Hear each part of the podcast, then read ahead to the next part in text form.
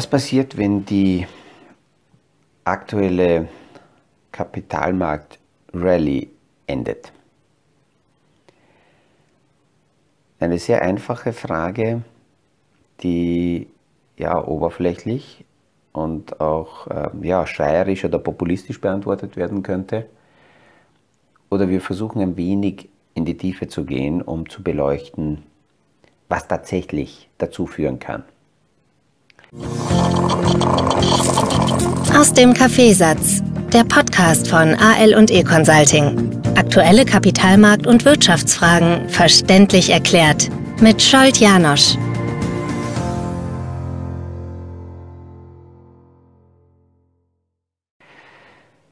Die Frage habe ich gestern auf der Hütte von einem lieben Freund, er ist mittlerweile ein Freund geworden, über die Jahre einem Kunden äh, gestellt bekommen. Und er hat mir diese Frage vor einem Jahr in einer ähnlichen Situation wieder zwischen Weihnachten und Silvester auf der Hütte gestellt. Und ähm, warum hat er es damals gestellt? Naja, damals war die Frage, wenn nach 2020 äh, Lockdown und dann Reopening äh, mit diesem technischen Rebound im Markt sehr starke, sehr schnelle, äh, sehr schnelle Zurückschnepfen des Marktes, des Kapitalmarktes, wird jetzt sicher alles zu Ende sein und, und es kann nicht ewig so weitergehen. Und ähm, er hätte gern oder er hat die Frage so gestellt, ah, was wäre, wenn man jetzt komplett aussteigt?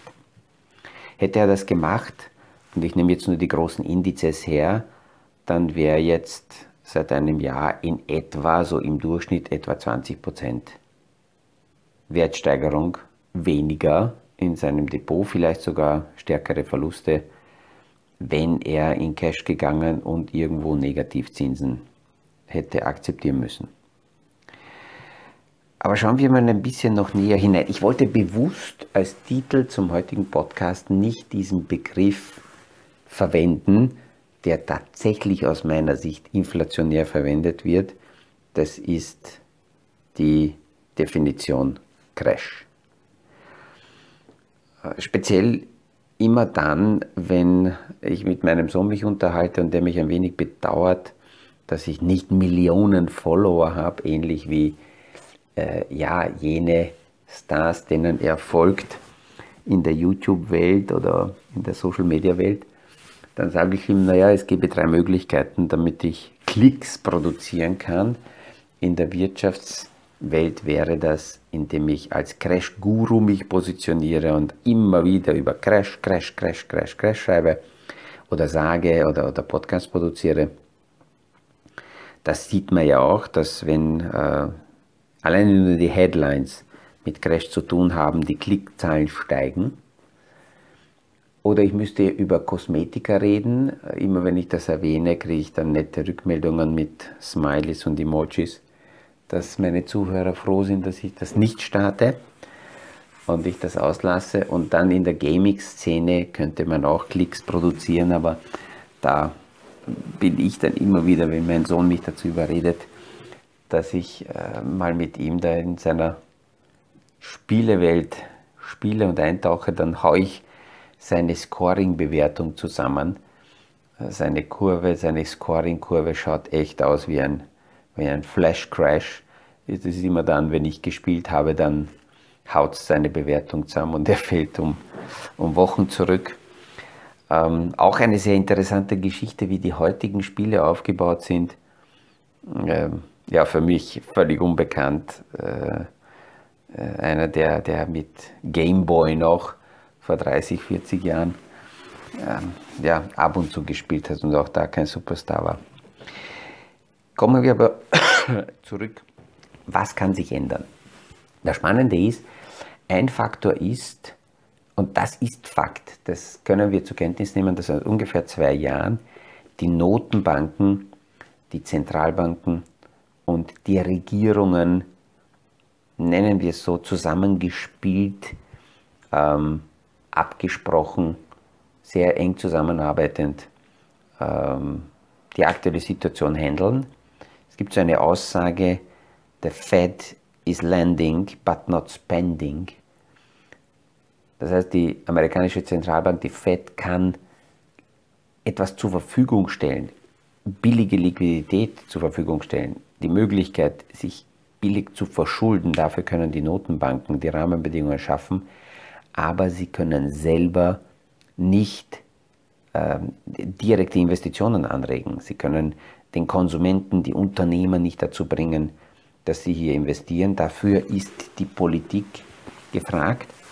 Und ähm, wenn die Verunsicherung von diesem dritten Spieler im Bunde, nämlich dem Covid, so stark ist, wie wir es 2020 gehabt haben, dass die Unternehmen, dass die Konsumenten komplett alles niederfahren und wirtschaftlich zu wenig passiert, dann ist es die Aufgabe der Zentralbanken über das sogenannte QE-Programm ähm, aufzutreten und zumindest Anleihen von Unternehmen, Anleihen von Banken, Anleihen von Staaten aufzukaufen und so dafür zu sorgen, dass hier zumindest ähm, ein Liquiditätskreislauf weiter aufrecht bleibt, dass darüber manche Dinge passieren, die man nicht sehen will, wie die weitere Finanzierung von ungesunden Unternehmen, wie die Finanzierung von, ähm, von maroden Staaten,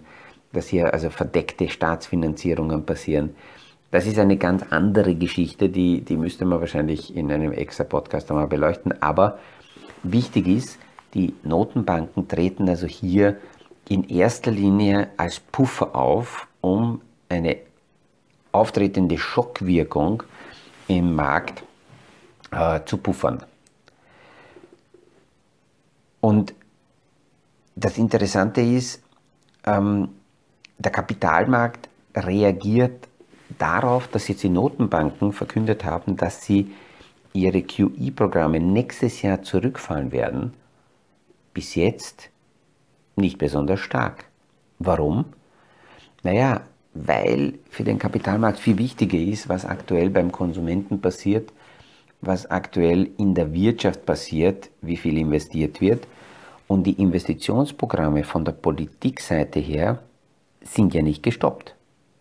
Und das ist eine ganz wesentliche Geschichte, dass hier die Notenbanken im ersten Moment auftreten, um Vertrauen wieder in die Märkte reinzubringen. Aber wenn sie sich zurückziehen und vor allem so zurückziehen, wie es jetzt ist, dass sie das weit voraus ankündigen, der amerikanische Fed wird bis Ende des ersten Quartals weiterhin Liquidität in die Märkte pumpen und dann erst das einstellen, aber noch Liquidität nicht entziehen. Die Europäische Zentralbank wird auch im nächsten Jahr, im kommenden Jahr und darüber hinaus weiterhin Liquidität in die Märkte hineinpumpen. Das heißt, der Kapitalmarkt hat einerseits diese Vertrauensseite und auf der anderen Seite ist die Politik ähm, weiterhin im Spiel, wo ja tatsächlich dann teilweise Gelder in Form von Helikoptergeld äh, rausverteilt wurden in den letzten Jahren, äh, günstige Kredite rausgegeben werden, damit hier investiert wird dass hier dann natürlich jetzt die Stimmen kommen und sagen, ja, aber wir können uns nicht ewig so verschulden, ähm, das ist schon richtig und darüber könnte man extra nochmal auch diskutieren, wie weit äh, die Verschuldungen gehen können. Eins ist aber Fakt, die Politik und jene Politiker, die daran interessiert sind, jetzt aktuell Wahlen zu gewinnen, die werden diese Verschuldungsprogramme jetzt aktuell nicht stoppen vor allem bei den Verschuldungen muss man auch anschauen, was sind gesunde Schulden, was sind ungesunde Schulden. Irgendwelche äh, Konsumschulden sind natürlich ungesund, aber solange Investitionen in Infrastruktur, in Werte gehen, die für die Zukunft, für Produktionen für uns ganz wichtig sind, solange sind das gesunde Investitionen und Verschuldungen. Und wer wird das zahlen? Naja, über diese Frage, wer das zahlen wird, über diese Frage sind wir schon längst hinaus. Wir wissen, dass es die nächste Generation sein wird. Die nächste Generation, so wie bis jetzt immer, wir speziell Staatsverschuldungen zeitlich nach hinten verschoben haben und immer nächste Generationen gezahlt haben. Im Idealfall in einer wachsenden Wirtschaft über höhere äh, Steuereinnahmen, weil die Konjunktur läuft, können solche ähm, Verschuldungen finanziert werden. Und das wird auch jetzt so sein, dass das natürlich für die nächste Generation ähm, schwierig ist und speziell die demografische Entwicklung ist natürlich eine, äh, eine, eine, eine brutale Keule, weil wir heute wissen, dass in 20 Jahren ein normal verdienender junger Mensch ja, aus einem äh, eigenen Bruttolohn, aus dem er drei, drei Pensionisten mindestens finanziert wird müssen, weil halt unser Pensionssystem so ist, wie, wie, wie, wie das System derzeit ist, weil dass das schwierig sein wird, ist ganz logisch. Und daneben sollte er oder sie auch noch für sich genug Geld auf die Seite legen, um eigene Reserven zu haben.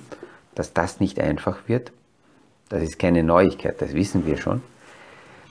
Ähm, ich denke, dass das gesamtheitlich schwer bis gar nicht zu lösen ist und die Politik viel zu sehr um die ja, aktuelle Wählerschichten äh, besorgt ist und denen eher die Story verkauft, als solche Probleme zu lösen, die in 20, 30 Jahren kommen werden.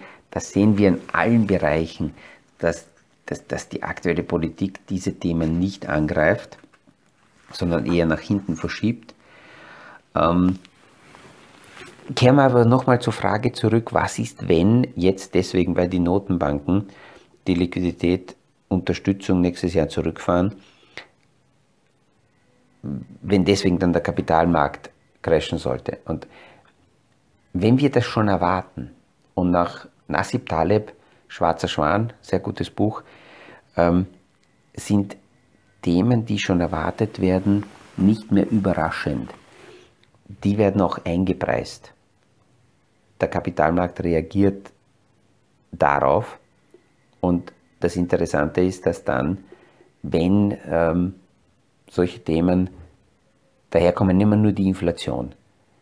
Die Frage der Inflation war absehbar. Wir haben schon Mitte 2020 darüber gesprochen, dass inflationäre Entwicklungen kommen werden. Wir haben darüber gesprochen, dass, ähm, äh, dass die aktuelle äh, Liquiditätsflut und, und Probleme auch aus, der, aus dem Lockdown nach der Pandemie dazu führen werden, dass die Inflation steigen wird.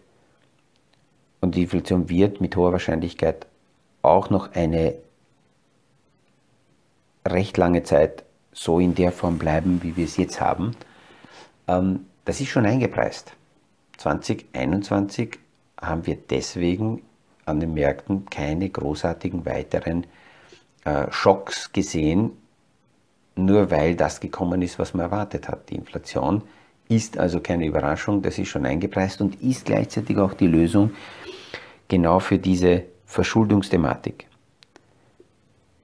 Dass der einzelne Anleger sich dabei damit helfen kann, dass er versteht, wie die Zusammenhänge funktionieren, und somit sein Portfolio nicht falsch ausrichtet.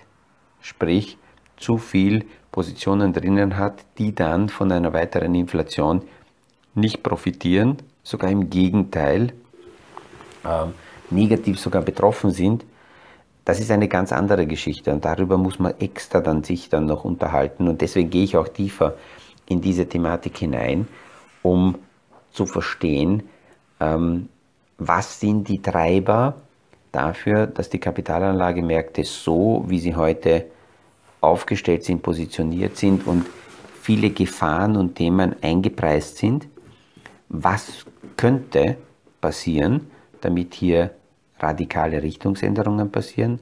Und eines wäre wahrscheinlich eine stärkere Überraschung für die Märkte, wenn ein Politiker kommt, ob einer alleine genügt, das ist die Frage, aber wenn jemand kommt oder die, diese, diese Geisteshaltung sich durchsetzt, dass man sagt, wir müssen zurück zur schwarzen Null, wir müssen äh, Investitionen und Verschuldungen runterfahren, ähm, wir dürfen keine Schulden mehr machen. das würde viel, viel stärker die Märkte betreffen, weil das näher dran ist. Die Notenbanker können zur Normalität zurück, weil ihre Pufferfunktion dann weiterhin auch in der Zukunft funktionieren wird, wenn sie die Unterstützung, die sie jetzt den Märkten gegeben haben, wenn sie diese Unterstützung auch wieder zurückfahren. Wenn die Politik damit aber beginnen würde, das wäre ein Schock. Und nehmen wir jetzt nur Amerika her, wo die Schuldendecke von Jahr zu Jahr mittlerweile jetzt mehr als 80 Mal schon gehoben wurde und auch jetzt wieder gehoben wurde und auch in den nächsten Jahren wieder gehoben wird, weil darauf die aktuelle Systematik aufgebaut ist, ähm, würde das einmal nicht weiter angehoben werden, das wäre dann für die Märkte ein deutlich stärkerer Schock, weil das dann direkt den Konsumenten und auch die Unternehmer betreffen würde. Hier in Europa könnte diese Aussage möglicherweise von Deutschland, möglicherweise von Frankreich kommen, weil alle anderen Länder im Großen und Ganzen eher, äh, speziell die südlichen Länder, ähm, Profiteure der aktuellen Schuldenpolitik sind. Und ähm, deswegen schaut es im Moment nicht danach aus, dass das sehr, sehr schnell kommen würde. Und noch einmal, Schulden für Konsumkredite, für äh, äh, Geld für, für einfache äh, Stimmungslagen oder für, um, um, um Wahlen zu gewinnen, das wäre nicht sehr sinnvoll. Aber gesunde Schulden in die Infrastruktur, in die Zukunft, in die Konjunktur, damit dann gleichzeitig auch mehr, mehr äh, Löhne da sind, mehr Steuern da sind und darüber das äh, refinanziert werden kann. Diese Politik ist ja auch gesund und das wird weiterhin, so wie es im Moment ausschaut, auch bleiben. Das, was wir also derzeit haben, ist eine tatsächlich einmalige Situation, dass Notenbanker und Regierungen scheinbar sich absprechen, was natürlich nicht passiert, weil ja die Notenbanken ja neutral sind, unabhängig sind und äh, sie nicht von der Politik beeinflusst werden. Damit hoffe ich, dass die heutige äh, Ausführung und die heutigen Gedanken nicht zu komplex geworden sind. Aber mir hat die Frage gefallen, weil wie gesagt diese Frage vor einem Jahr schon gestellt wurde und ich kann die jetzt wieder stellen. Und die Frage ist dann immer wieder, bin ich daran interessiert, mich zumindest gedanklich, so wie jetzt, auf 17, 18, 20 Minuten auf die Thematik einzulassen und durchaus ein wenig komplexer zu beleuchten, wie die Zusammenhänge sind? Oder will ich eine reine, ähm, ja, nur oberflächliche populistische Antwort haben und ähm, mich mit den Themen in Wahrheit gar nicht auseinandersetzen? Mit diesen Gedanken ähm, ja, bedanke ich mich wieder für die heutige Aufmerksamkeit, für die Zeit, wünsche einen angenehmen Tag und wir hören uns wieder beim nächsten aus dem Kaffeesatz Podcast.